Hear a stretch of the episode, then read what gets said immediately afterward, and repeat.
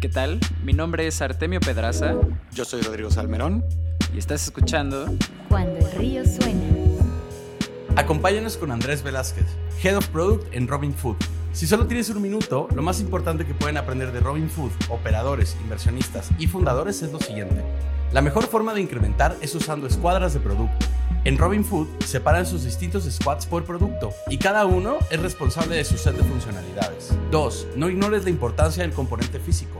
Robin Food digitaliza toda su experiencia de servicio en restaurantes, pero contempla conservar los espacios físicos, ya que han comprobado que así pueden ofrecer una experiencia que con delivery no. 3. Al dirigir equipos, no te preocupes por el hacer, preocúpate por los que hacen. Andrés nos dice que si nos enfocamos en el equipo, el trabajo sucederá de la forma correcta. Y por último, no importa de dónde venga la idea, hay que experimentar. Andrés nos cuenta que en Robin Food se prueban todas las ideas para comprobar si pueden aportar o no al negocio. Bienvenidos, que lo disfruten. Cuando el río suena. ¿Qué tal? Bienvenidos a una edición más de Cuando el río suena, el podcast que está hecho para todas esas personas que se encuentran en este camino tan emocionante y al mismo tiempo retador que es construir un negocio saludable de Internet. El día de hoy me acompaña, como ya es costumbre y como lo ha hecho alrededor de más de 80 capítulos, mi socio Rodrigo. ¿Cómo está, Ro? ¿Qué tal? ¿Qué tal? Ya casi 90. Ya casi 90, vamos que corremos para, para ese milestone y agárrense que cuando lleguemos al número 100 vamos a celebrar en grande. Eh, pero un paso a la vez. En esta ocasión nos acompaña desde Medellín, Colombia, Andrés Velázquez de Robin Food. ¿Cómo estás, Andrés? Hola, Arte, hola, Rodrigo. ¿Cómo están? Muy, muy bien, gracias. Contento de, de estar acá conversando hoy con ustedes. Nos emociona mucho la, la conversación que, que, vamos a tener. Precisamente tú eres Head of Product ahí en Robin Food. Y para tener a todos en la misma página, a quienes tal vez no conozcan de su iniciativa, de lo que están construyendo, ¿podrías contarnos cuál es su pitch de elevador? Ok, en una línea lo que queremos hacer en Robin Food es brindarle acceso a comida de calidad a todos los latinoamericanos. Entonces, mm. es eso, es democratizar el acceso a comida preparada de calidad para, para toda Latinoamérica. Y esto lo hacen a través de una app que un poco cómo, cómo funciona? Son, son, muchas, son muchas variables, pero fundamentalmente lo que nosotros hacemos es que operamos nuestros, nuestros propios restaurantes y tenemos un concepto que llamamos Cloud Restaurants, que mm. fundamentalmente son lugares físicos donde tienen un comedor donde tú puedes ir a, a comer, puedes ir a cenar, pero dentro de esos mismos lugares físicos que tienen como venta on-premise también eh, operamos dentro de nuestras cocinas eh, como unas dark kitchens de nuestras propias marcas que comercializamos a través de, de las plataformas de delivery. Entonces mm. tenemos como toda la atención en los canales de, de, delivery, pero también tenemos un front, tenemos lugares físicos que pues todos pueden visitar y, y pueden como tener esa experiencia eh, de un restaurante, pero que tiene un diferencial y es nosotros no tenemos como meseros tradicionales, sino que toda nuestra experiencia, buscamos que toda la experiencia que tengan los usuarios en nuestros restaurantes, en los puntos de venta, pues sea a través, sea digital. Es decir, tú no mm. le pides tu orden a un mesero, sino que tenemos unas pantallas de, auto, de autogestión, de autoemprendimiento, donde creas tu orden, personalizas tus platos y pues puedes hacer como toda la, la experiencia lo más agradable posible a través de, estas, de estas aplicaciones. Claro, yo creo que una vez que la sociedad comienza a adoptar eh, este comportamiento de consumo ante un mesero digital, por así decirlo, por ponerle algún tipo de nombre, realmente te das cuenta que es mucho más cómodo, ¿no? Ah, por lo menos a mí me pasó que iba a salir de viaje hace un par de meses y me detuve a comprar rápido algo en un McDonald's, que ahí también ya tienen como sus menús. Eh, en kioscados. Ajá, sí, sus kiosquitos. Eh, o también al momento de ir a, al cine en Cinépolis, también puedes comprar muchas cosas ahí en sus kioscos. O hasta en el súper, ahora que puedes ahí ya como ir y que te cobren, eh, o más bien que tú solito te cobres con la máquina. Eh, realmente estamos hablando pues de, de hacer las cosas como más eficientes y también no sé si es un tema generacional, pero no, no nos gusta, eh, ¿no? Como alzar el teléfono y pedir la pizza, tampoco nos gusta como, como pedir esta ayuda cuando existe ahí como un kiosco que justo puede solucionar nuestros, nuestros problemas, ¿no? Sí, de acuerdo. Andrés, em, ¿y cuál es tu papel como, como Head of Product ahí en, en, en, Robin Food? ¿Cómo luce un día a día en tu, en tu chamba? Bueno, lo bueno de, de, mi chamba, como tú dices, es que es, muy dinámica y ningún día es, es igual al otro, eso me, me, encanta. Nosotros tenemos unos ecosistemas de, de producto bastante amplios, porque no solamente tenemos como tecnología de cara a los usuarios, a, los, a las personas que, que consumen nuestra comida, sino que nuestra apuesta es como apalancar toda la empresa en, en, tecnología, entonces tenemos como todo un ecosistema de tecnología en los temas de supply chain, producción y reducción de food waste, eficiencias operativas, logísticas, bueno, tenemos como todo ese, ese dominio, ahí fue donde, tuve como mis, mis, inicios en la compañía hace un poco más de, de, tres años.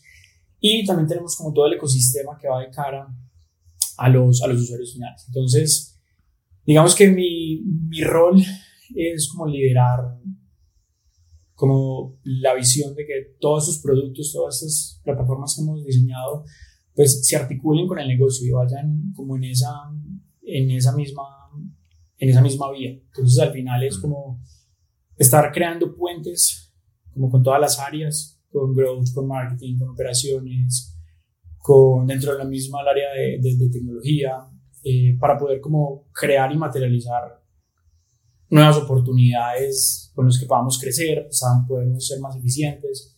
Entonces, un, un, día a día mío está, es uno lleno de, de juntas, lleno de reuniones. estoy, digamos, en mi trabajo, en su mayoría es hablar con mucha gente, estar como entendiendo qué le pasa, por ejemplo, a las personas que están en las cocinas preparando los alimentos, estar hablando con, no sé, las personas de growth y cómo vienen sus campañas y cómo podemos, pues, como coordinar y asegurarnos de que todo esté funcionando bien. También como hablando con el equipo técnico, por supuesto, como para ir viendo cómo van los proyectos que están en curso. Entonces ese es un, poquito mi rol, es como crear puentes, crear oportunidades con, con las otras áreas para apalancar esos ecosistemas de, de productos y pues hacer que las cosas pasen, como hacer que las cosas no se queden en ideas, sino en efecto, pues materializarlas y que tengan un, un impacto chévere, un impacto positivo para la, la compañía. Oye, Andrés, ¿y, y, cuántos productos son los que, los que llevas? Porque están los kioscos, está la app final del usuario, me parece, está este software interno. Ahí ya tengo tres, pero no sé si se me está yendo alguna otra pieza. ¿Nos puedes dar un mapa de cuántos touch points tienes? Eh, de cara a, digamos que a la venta, tenemos como tres canales o, tres sistemas que son los, los kioscos, una, una, aplicación de usuario final y nosotros estamos integrados con todas las plataformas de delivery. Entonces, esos son sistemas que mm. también nos toca mantener y estar como constante mejorando. Y de cara al, a la parte interna, son un poco más de, un poco más de 10, pues no los voy a listar todos porque son, son, muchos, pero tenemos temas en finanzas, en marketing, cadena de suministro. Digamos que los, los grandes son un, una aplicación dedicada a los gerentes de punto, a las personas que, que lideran mm. cada, cada, restaurante, que básicamente es como nosotros llamamos el asistente, el asistente personal de, de los gerentes. Ese es uno de los, de los, más relevantes. Otro es todo el Warehouse Management System, de toda la cadena de suministro, mm, claro. eh, proveedores, inventarios. Tenemos como un back office de cara a, a finanzas. Y eh, ese es el tercero. Y el cuarto, nosotros tenemos como nuestro propio sistema de, de post, nuestro, nuestro, propio sistema de venta, custom made, eh, que digamos también pues es como de cara al, a, a, nuestros usuarios internos. Entonces son como los cuatro grandes, pero pues, ahí hay otros que, que están apoyando. Es un ecosistema bastante elaborado, son un poco más de 10, pero son como los cuatro pilares grandes, como nuestro punto de venta, nuestro post, para, para hacer las, las, las, ventas. Y eso pues tiene como las impresoras, que se, impresan, se impriman las comandas, que en la pantalla aparezca tu nombre cuando, cuando tu orden está lista, ¿cierto? Todo el manejo de inventarios, los back office como de finanzas, contables y todo eso, y el asistente personal de, del, del punto de venta, del gerente. Oye, wow, ¿eh? Porque... Por un momento olvidé que que eran restaurantes y todos los retos de negocio que conllevan. Eh, no deja tú uno, los muchísimos restaurantes que ustedes tienen. Es, es, muchas veces uno solamente se queda con pues, lo que uno ve por fuera, pero es como un iceberg. Lo que hay por dentro es, tiene un montón de, de, de solidez y todo lo que tenemos que hacer para que haya comida lista y que la puedan comprar. Entonces, todo eso que hay atrás también hay un montón de, de, trabajo de, de, producto y de tecnología. Está, está interesantísimo, Andrés, porque cuando estábamos haciendo nuestra, nuestra investigación que hacemos para cada uno de los episodios, nos costó un poco de trabajo encontrar eh, más información al respecto de la tecnología, ¿no? Era, era como más de, de, cara al usuario final, a quien, a quien la va, a quien va a consumir la comida. Pero esto que cuentas es muy interesante porque pues, normalmente las startups se enfocan en algunos productos eh, clave, ¿no? Que son como core del negocio, pero aquí están, digamos, digitalizando y haciendo suyo, eh, bueno, a mi parecer, todo, el camino absoluto, ¿no? Exacto. Eh, sí. ¿Cuántos desarrolladores, cuántos diseñadores, o sea, de qué tamaño es el equipo? Porque, pues, vamos, estamos hablando de 13, 13 productos en total, ¿no? Entonces, Sí, no sé, me suena a, un equipo grande, ¿no? Sí, sí, hemos, hemos tenido momentos donde el equipo ha sido más, más grande y creo que por las coyunturas en, en la situación de inversión y por muchas cosas que han pasado de, de abril, mayo del año pasado hacia acá, eh, pues hemos tenido que ser mucho más eficientes y por supuesto pues mucho más selectivos en, en, qué proyectos abarcar. Digamos que en un punto del año pasado el roadmap era, era loco, era como sueña con todo lo que quieras. En este momento tenemos un equipo de cerca de 65 personas, entre desarrolladores, personas de productos, diseñadores. Eh, por supuesto, el, mayor componente ahí son, son desarrolladores mm. de, de, software. Pues tenemos backend, frontend, mobile, pues como todo, QAS. Y ya pues particularmente el equipo de, de, de producto, tenemos nosotros estamos divididos en squads y tenemos como, eh, cada squad se encarga como de un dominio de negocio. Entonces, un squad puede atender varios productos. Pues, puede no, un, squad se encarga de varios productos y para cada squad tenemos un, un product leader que hace como las, las funciones de un, de un, product owner con unos, unas responsabilidades adicionales, un empoderamiento adicional. Mm. Eh, a él lo acompaña pues, su, su respectivo líder técnico y su Scrum Master. Y ya para hablar más como del resto del equipo de producto, tenemos dos Product Architects, las, las bautizamos como Product Architect, mm. que son dos personas que tienen muchísima experiencia, que llevan muchísimo tiempo en la, en la compañía, como esas personas que, que tienen la empresa en la, en la cabeza, mm, que mm, su función es como estar como guiando a, a, los equipos y también como buscando nuevas oportunidades de, de crecimiento. Entonces, el área completa somos 65 aproximadamente y en el equipo de producto somos dos diseñadores, cuatro product leaders y dos product architects, o sea, 6, 8 y yo 9. Ahí lo tienen. Qué, qué, buen, eh, qué buena visión de Rayos X nos, nos diste. Muchas gracias por eso, Andrés. Em, justo tienen este modelo de negocios en el que incuban estas iniciativas o estos restaurantes eh, y vi en una nota periodística que tenían pues la intención de abrir muchos más ¿no? en, eh, toda Latinoamérica. Entonces nos preguntábamos, ¿qué es lo que tiene que suceder para que vayan de cero a uno con una nueva marca eh, slash restaurante? ¿Identifican un segmento de mercado? Sí, ¿cómo es un poquito ese, ese proceso de selección y de creación? Sí, bueno, ahí nosotros en un restaurante vendemos varias marcas, entonces mm. te voy a hablar del, proceso de las, de las marcas, porque ¿Cómo no? Pues, sí. de, de, cuando se abre un nuevo restaurante es como, bueno, ya es un tema de, de, expansión y de facilities, es otra mm. conversación. Sí. Eh, pero en temas de, de, qué tenemos en cuenta para abrir una, una nueva marca, eso es un, un, tema que lidera muchísimo todo nuestro equipo de marketing y de, y de growth y es fundamentalmente siempre inicia como por el por encontrar un problema, por encontrar un dolor. Si en efecto vemos que hay en el mercado como algún tipo de, de sector desatendido, entonces hemos tenido hemos tenido hamburguesas, sándwiches, eh, intentamos comer, también comida china, pollo, pollo asado, pizzas, eh, ensaladas, nuestra marca estrella que es, que es muy. Entonces siempre todo parte de encontrar como una, una frustración en el mercado, genuinamente entender con encuestas, con estudios que hay en Internet, con encuestas hechas por nosotros mismos, como de pronto cuáles son los, los dolores que, que, que, tienen los, los clientes frecuentes de X o Y sector.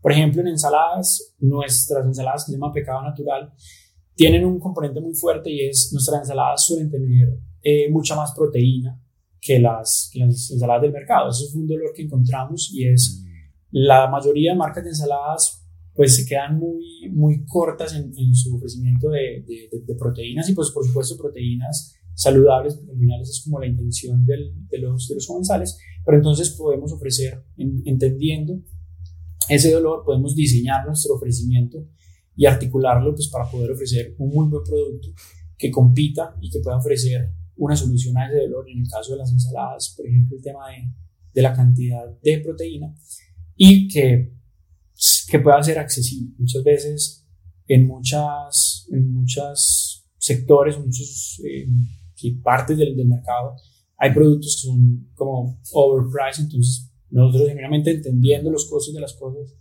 y eficientando la cadena de suministro, que es donde está como gran parte de, de poder ofrecer un muy buen precio. Entonces ahí se junta un muy buen precio, un gran producto y de esa forma pues vamos contribuyendo a esa visión que les contaba al principio. Oye, Andrés, ¿y, y, todas las marcas son internas o hay como, como alianzas con, digamos, marcas ya sea existentes o alguna iniciativa que viene de afuera, y entonces hacen ahí alguna especie de partnership? ¿Cómo, cómo funciona esto? No, por ahora todas son, son internas, son en casa. creadas por nuestro equipo de, de marketing, desarrolladas por nosotros y operadas por nosotros, 100%. 100%. Fantástico.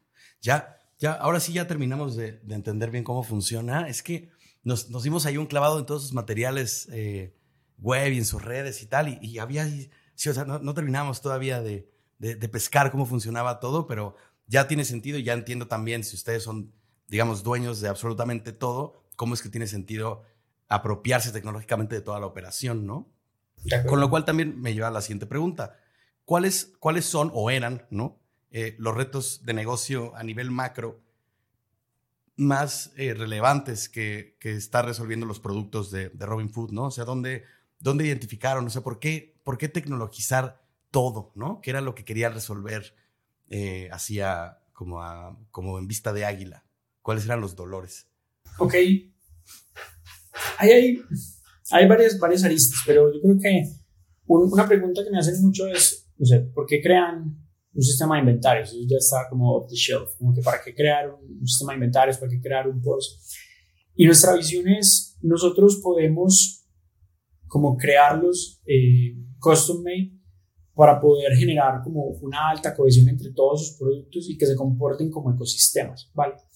En el mercado puede que haya un que otro ecosistema que te venda el post, que te venda el sistema de inventarios, pero si ya tú le quieres pegar eh, todos los otros productos que te he mencionado, ya ahí se empieza a complicar un poco como toda esa integración y que eso pueda fluir en la manera en la que nosotros como que lo, lo queremos direccionar. Entonces, uno, pues uno de los motivos es como poder apalancarnos en esa, en esa alta personalización, es decir, diseñar y construir los productos para nuestra necesidad y que eso pueda apalancar nuestro negocio y nuestra empresa como, como es, porque cuando uno se trata de, de meter en un sistema que ya existe off the shelf, pero lo que termina haciendo es cambiando la compañía para que se adapte al sistema.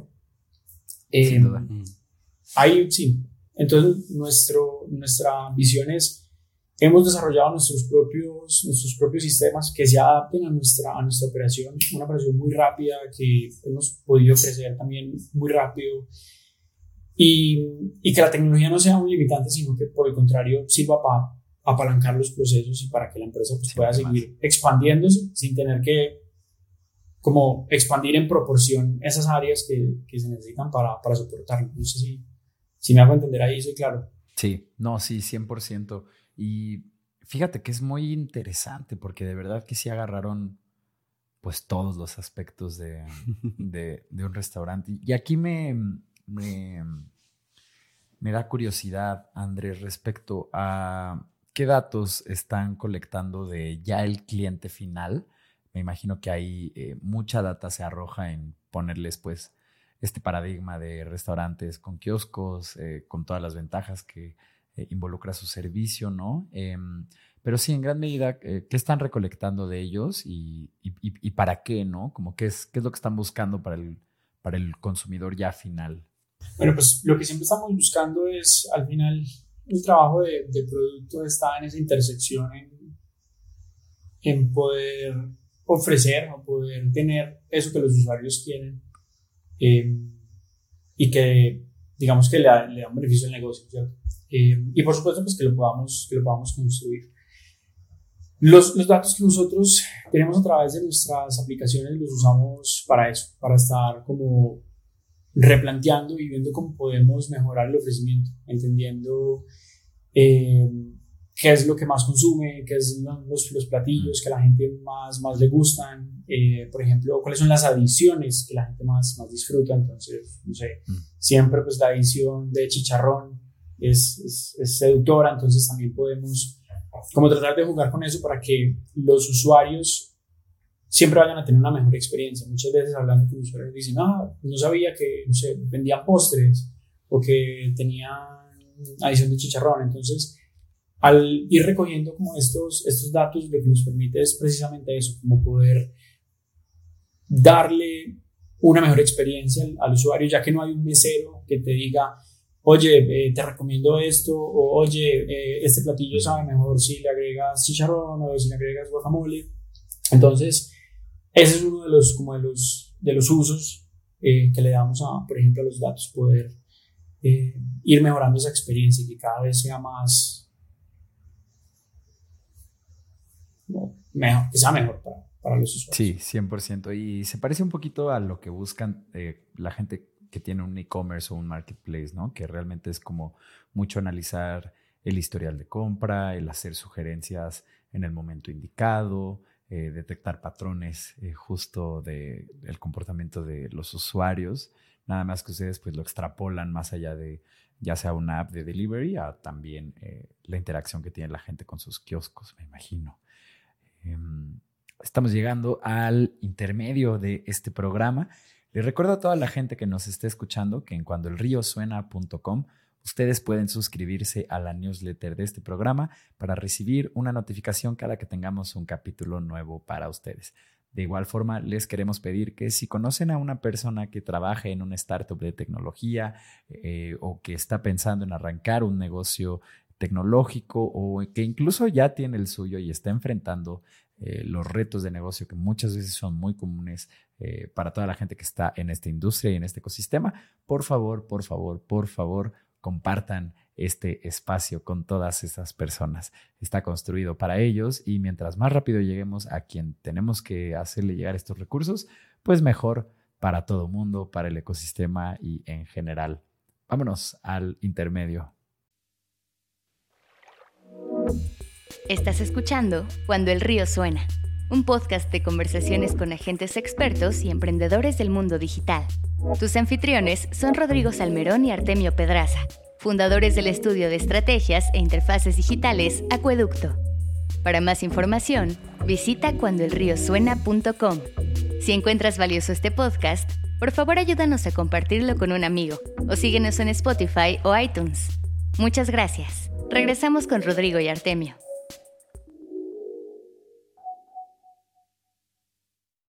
Bienvenidos de vuelta a Cuando el río suena con nuestro invitado de esta edición, Andrés Velázquez, Andrés Velázquez de Robin Food.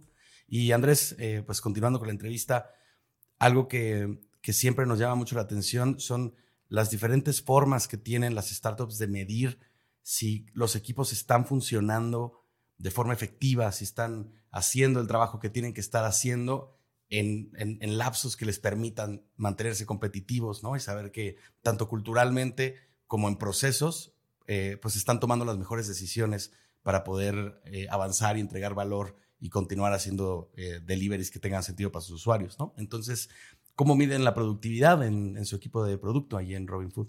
Sí, eso, eso siempre, es, siempre es un reto y siempre estamos buscando como ir, puliendo. Yo creo que en esto no existe como un, método como único y pues, una fórmula única. Nosotros como, como compañía usamos eh, como en la metodología de OKRs, pues eso más que para medir, eso es para mm. alinearnos estratégicamente, como qué es lo que hay que hacer. Em, y pues siempre estamos muy, muy enfocados al, al, resultado. Uno de nuestros valores corporativos es en Robin Food hacemos que las cosas pasen. Mm. Y y nos medimos mucho por eso, como en efecto, como qué, tanto hacemos que las, que las cosas pasen. Y pues nosotros llevamos esos, esos OKRs eh, por, por, por, trimestres, por cursos. Entonces, digamos que de manera inicial, pues siempre estamos tratando de lograr los objetivos de, de los key results en los trimestres, aunque desde luego sabemos que Muchas veces son objetivos ambiciosos que lo que hacen es como tratar de empujarnos hacia un poquito más allá, eh, pero pues si, si en efecto los estamos logrando, significa que pues está, tenemos un buen performance y que al siguiente Q podemos apuntar un poquito más, más, más alto. Y cuando ya no tanto, cuando ya no los estamos cumpliendo tanto, eh, ya es cuando entramos como a entender un poquito mejor, bueno, qué, qué puede estar pasando, puede haber un tema de de priorizaciones o algún tema de, de no sé, de, de, actitud en el equipo o hay alguna inconformidad por algo en el equipo para que las cosas no, no, estén sucediendo. Siempre digamos que los equipos tienen mucha independencia, son equipos como autogestionados con su, pues a través de, de Scrum. Eh, y eso nos ayuda también como que al equipo, pues que tienen sus puntos de historia y, y todo eso, pues no, no somos tan esclavos o por lo menos en mi caso personal, no soy tan esclavo de, bueno, cuántos puntos de historia eh, se, se, siguen para, no sé si, eh, si, si, para todos es claro, sobre todo para los oyentes, los, los puntos de historia, pero es una, una forma de, de dimensionar el esfuerzo que requiere como cada, cada tarea.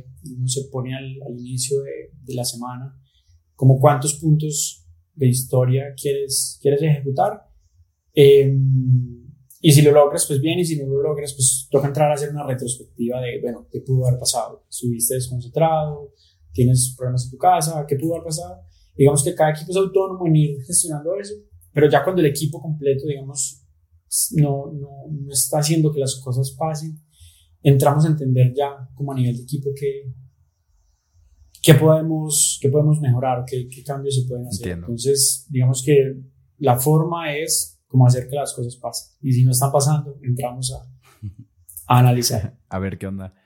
Está fantástico. Justo, mm, particularmente yo creo que en el área de producto, este es un reto todavía, eh, el de medir la productividad, eh, pues como complejo y muy abstracto, ¿no? Sí. por la naturaleza de, del trabajo.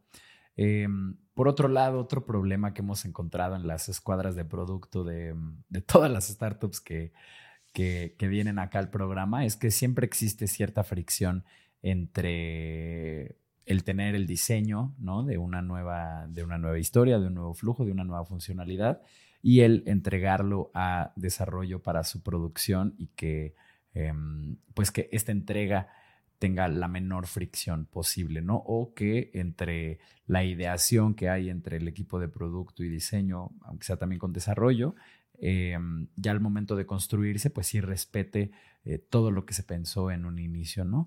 ¿Ustedes eh, cómo ayudan a disminuir esa fricción o podrías contarnos un poquito de, cómo trabajan? Sí, pues ahí lo que para nosotros ha, ha funcionado es que, que, todas las personas involucradas entendamos cuál es el impacto que tiene ese proyecto, ¿cierto? ¿Por qué estamos haciendo eso?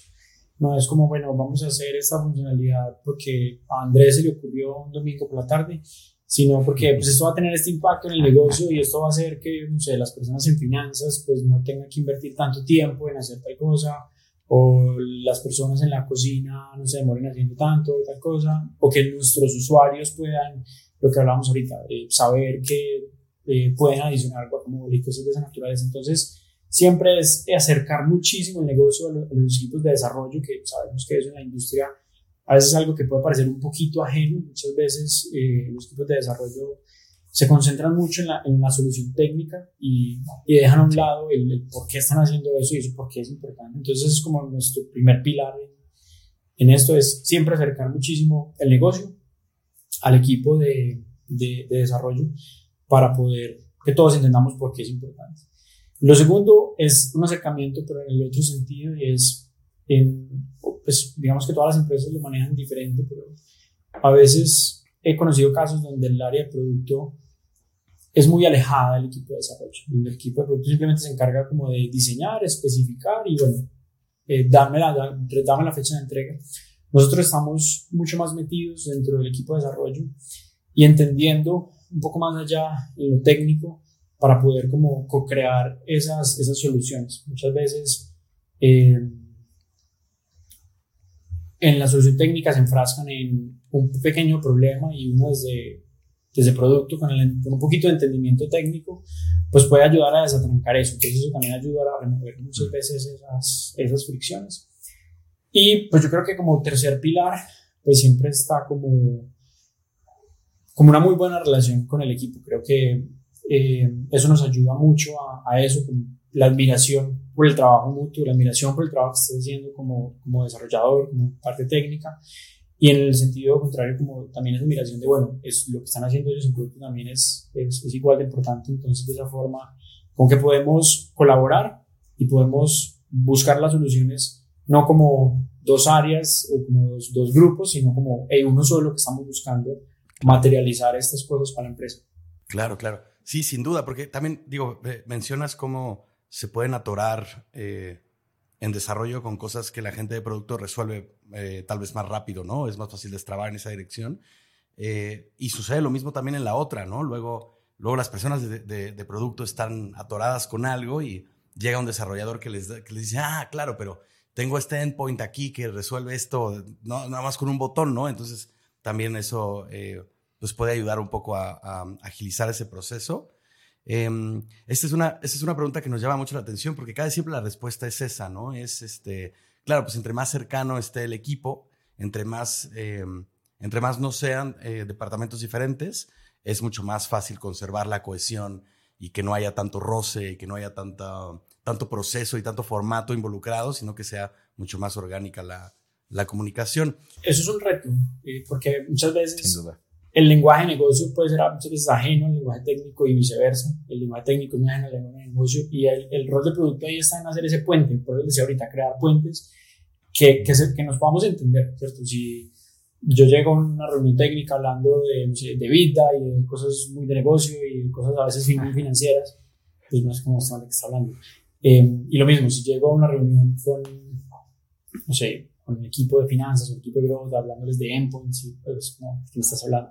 Entonces, siempre como poder interpretar y, y, y, comunicar en el lenguaje de la otra persona es, es fundamental pues, para poder que fluya esa comunicación. Claro, y poco a poco también hay una, una labor ahí de educación, ¿no? Porque entre más te entiendan endpoint los de finanzas y entre más entiendan de, de los términos de finanzas en desarrollo. Todo fluye más.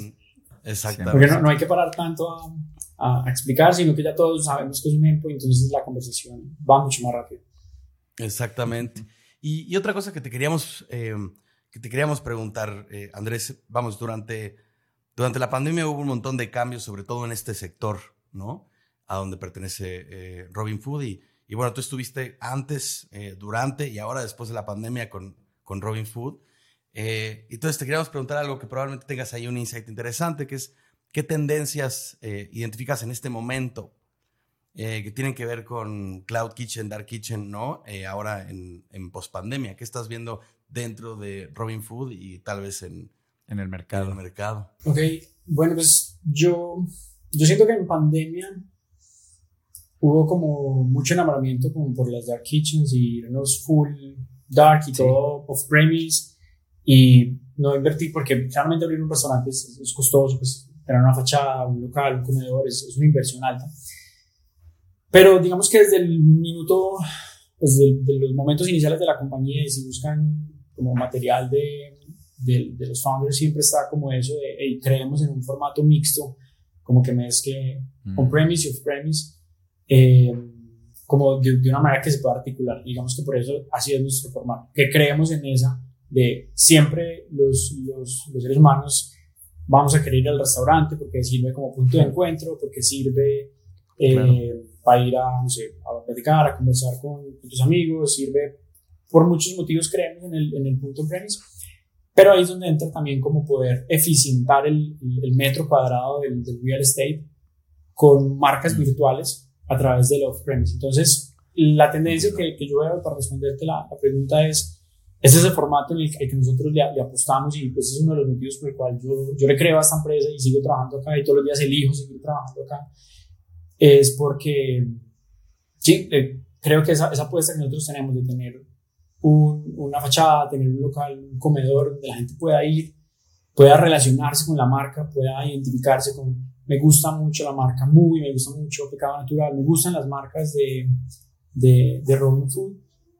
Eh, construye como esa, esa clientela, esa cercanía que uno tiene muchas veces con las marcas. Y ya la parte como de, de premise, esa, esa otra, ese otro componente de ese formato mixto, pues nos ayuda a eficientar costos, a darle mm, facilidad a los usuarios y pues no siempre voy a consumir yendo, pues quiero también tener el delivery. Entonces, claro. creo que la, la tendencia es ese mix. Qué interesante, ¿eh? porque justo como dices, en pandemia existe esta ola de gente que dice, no, Dark Kitchen, este nuevo modelo de negocios es el bueno porque no te tienes que preocupar por X, Y, Z y mira, ya nomás abrí mi Instagram y vendo estos sándwiches y qué bien me va. Em, pero esto es llevarlo más allá, ¿no? Y justo como dices, ya que tienes el, el brick and mortar, que es este híbrido, eh, aprovechar el, el real estate al, al, máximo, está buenísimo eso. Oye Andrés, y poniéndonos un poquito más románticos, hacia atrás en tu experiencia, en tu historia ahí en Robin Food, eh, cuéntanos, ¿cuáles han sido tus tres lecciones más grandes eh, que te has llevado?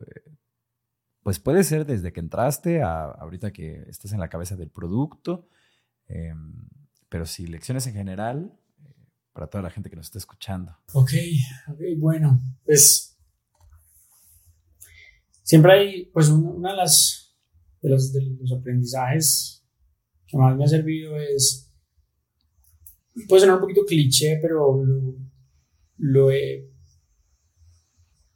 lo he podido como evidenciar, es como siempre poner al, al equipo de, de, de, primero y al final como que un equipo contento eh, y un equipo que esté trabajando bien y que uno pueda estar ahí como para, para el equipo, pues se logran como resultados como genuinamente, genuinamente increíbles. Eh, entonces como esa, esa primera cosa es como estar muy cerca del equipo y estar seguros de que el equipo, que son las personas que al final son las que hacen, eh, ellos se preocupen por hacer y uno preocuparse por, por, ellos que son los, los, que hacen. Hay una frase de Simon Sinek que, es, que va por ahí, como, eh, digamos que ya mi trabajo como, como líder no es tanto como hacer, sino preocuparme por los que hacen y, y asegurarme que el equipo esté, esté bien. Ese es uno. Entiendo. Otro que, que he aprendido bastante es en, en, todos los temas de tecnología, de startups, de productos, se habla mucho como de, de las métricas, de, de cómo estamos viendo el producto, de, de, números, tan, tan, tan. Y muchas veces he visto en el equipo como bastante desconsuelo porque hablar de todo eso y ponerlo en práctica no es como que uno se sienta una hora y pues ya puede encontrar como todas las conexiones y llega a los mejores insights, sino que al final todo el ejercicio como de, de métricas es un ejercicio de, de hábito, que al final es todos los días estar viendo las métricas, estar viendo el número y lo más probable es que la mayoría de los días no pase nada, porque pues casi nunca de un día para otro pues pasa algo extraordinario. Claro. Pero del hábito de verlo todos los días, uno sí va encontrando las tendencias y ahí es de donde salen los insights.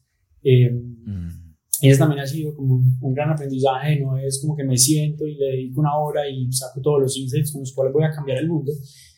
Eh, en mi caso, por lo menos no, no ha sido así, sino que más ha sido más como un tema de hábito y de todos los días estar viendo el número, a ver qué está pasando y a partir de ahí sí van, sí van llegando como esos, como esos insights.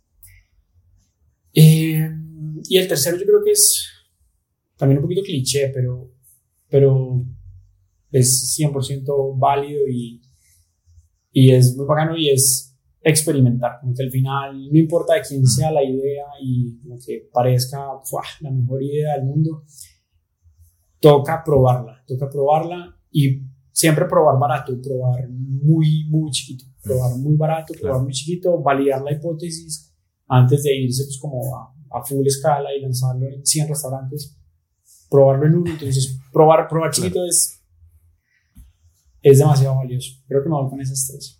Están buenísimas y es curioso porque muchas veces cuando uno piensa en cómo, cuáles son las lecciones más grandes, eh, uno puede llegar a caer o pensar eh, que está como reciclando clichés, eh, pero realmente en, gran medida es por eso que ese tipo de consejos después vuelan tanto, ¿no? Y, y, y justo... Por eso se vuelven clichés también, ¿no? Exacto. Y, y de hecho, si, si los reframeamos, pues podrían ser clásicos, ¿no? Más allá de, de clichés. Me gusta bueno. más esa, me gusta más definirlos como Sí, ¿no? un clásico.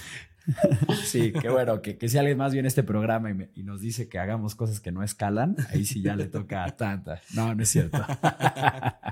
No, pero ese, ese tercer, este, ese tercer consejo, eh, Andrés, es algo que a nosotros como, como estudio de productos digitales también es una de nuestras máximas, ¿no? Siempre eh, hacer, llevar las cosas a su mínima expresión, eh, probarlas lo más, lo más pronto posible, lo más rápido posible, lo más barato posible, para nosotros como estudio y para nuestros clientes también, ¿no? Entonces, ese, ese clásico particular, pues también Sí, 100%. nosotros siempre yo- que la podemos aventar, la aventamos. Yo ya tengo la costumbre de que cada que llega un cliente con una, una idea de una app, eh, intento ver cómo, cómo puede ser solo una form esa aplicación. literal. Esa idea. Sí, sí, sí.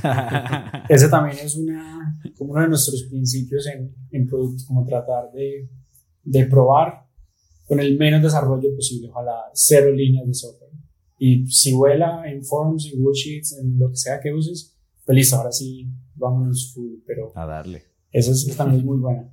Oye, y mm, Andrés, pues mira, ya nos estamos acercando al, al- al final del, del episodio, pero queda nuestra última pregunta que es de las que más nos gusta por los insights que nos, que nos da. La hacemos cada uno de los, de los episodios que tenemos y siempre nos ayuda un poco más a profundizar en esta radiografía de las startups a las que estamos entrevistando y de, de los profesionales y los líderes que están hablando con nosotros. Y, y es eh, ante los retos que enfrenta Robin Food y tú como su Head of Product en los próximos años, que te quita el sueño.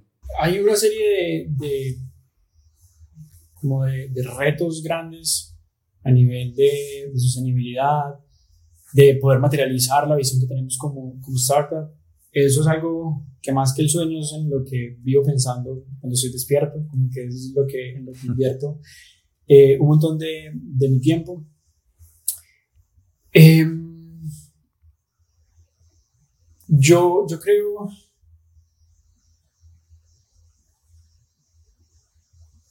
que nosotros tenemos un reto bastante grande a nivel de, de producto por la naturaleza de nuestro negocio, donde tenemos como ese mix de, de on-premise, ¿cierto? Si la gente va a los restaurantes, pues al final, si igual todo falla y no hay internet y nada funciona, pues al final pues siempre puede acercarse a la persona y, y pedirle, ¿cierto? No es la experiencia que nosotros vendemos y el 99.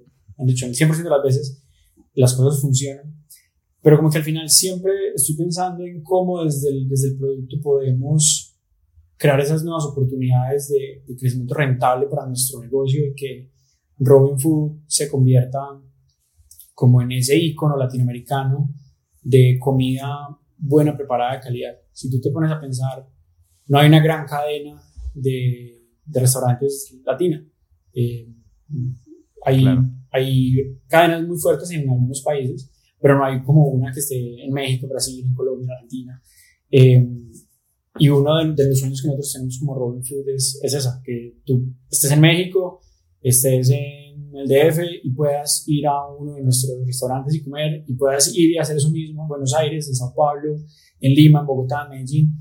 Entonces, yo creo que para mí es, es, es eso y es como poder crear esos productos que, que van a apalancar a Robin Food hacia ese, hacia ese futuro.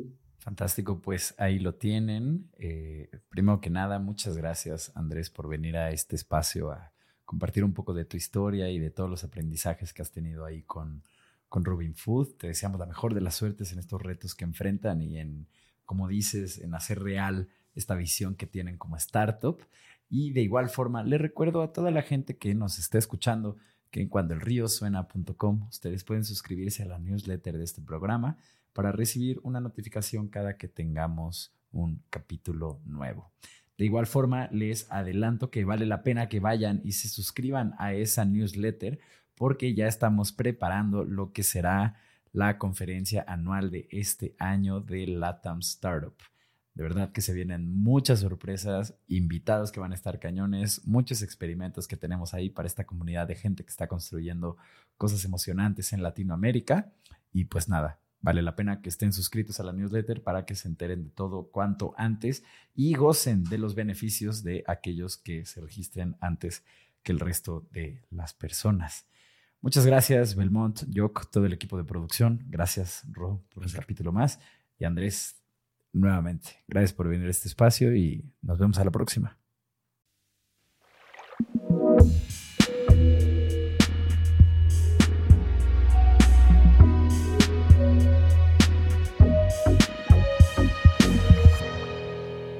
Cuando el río suena.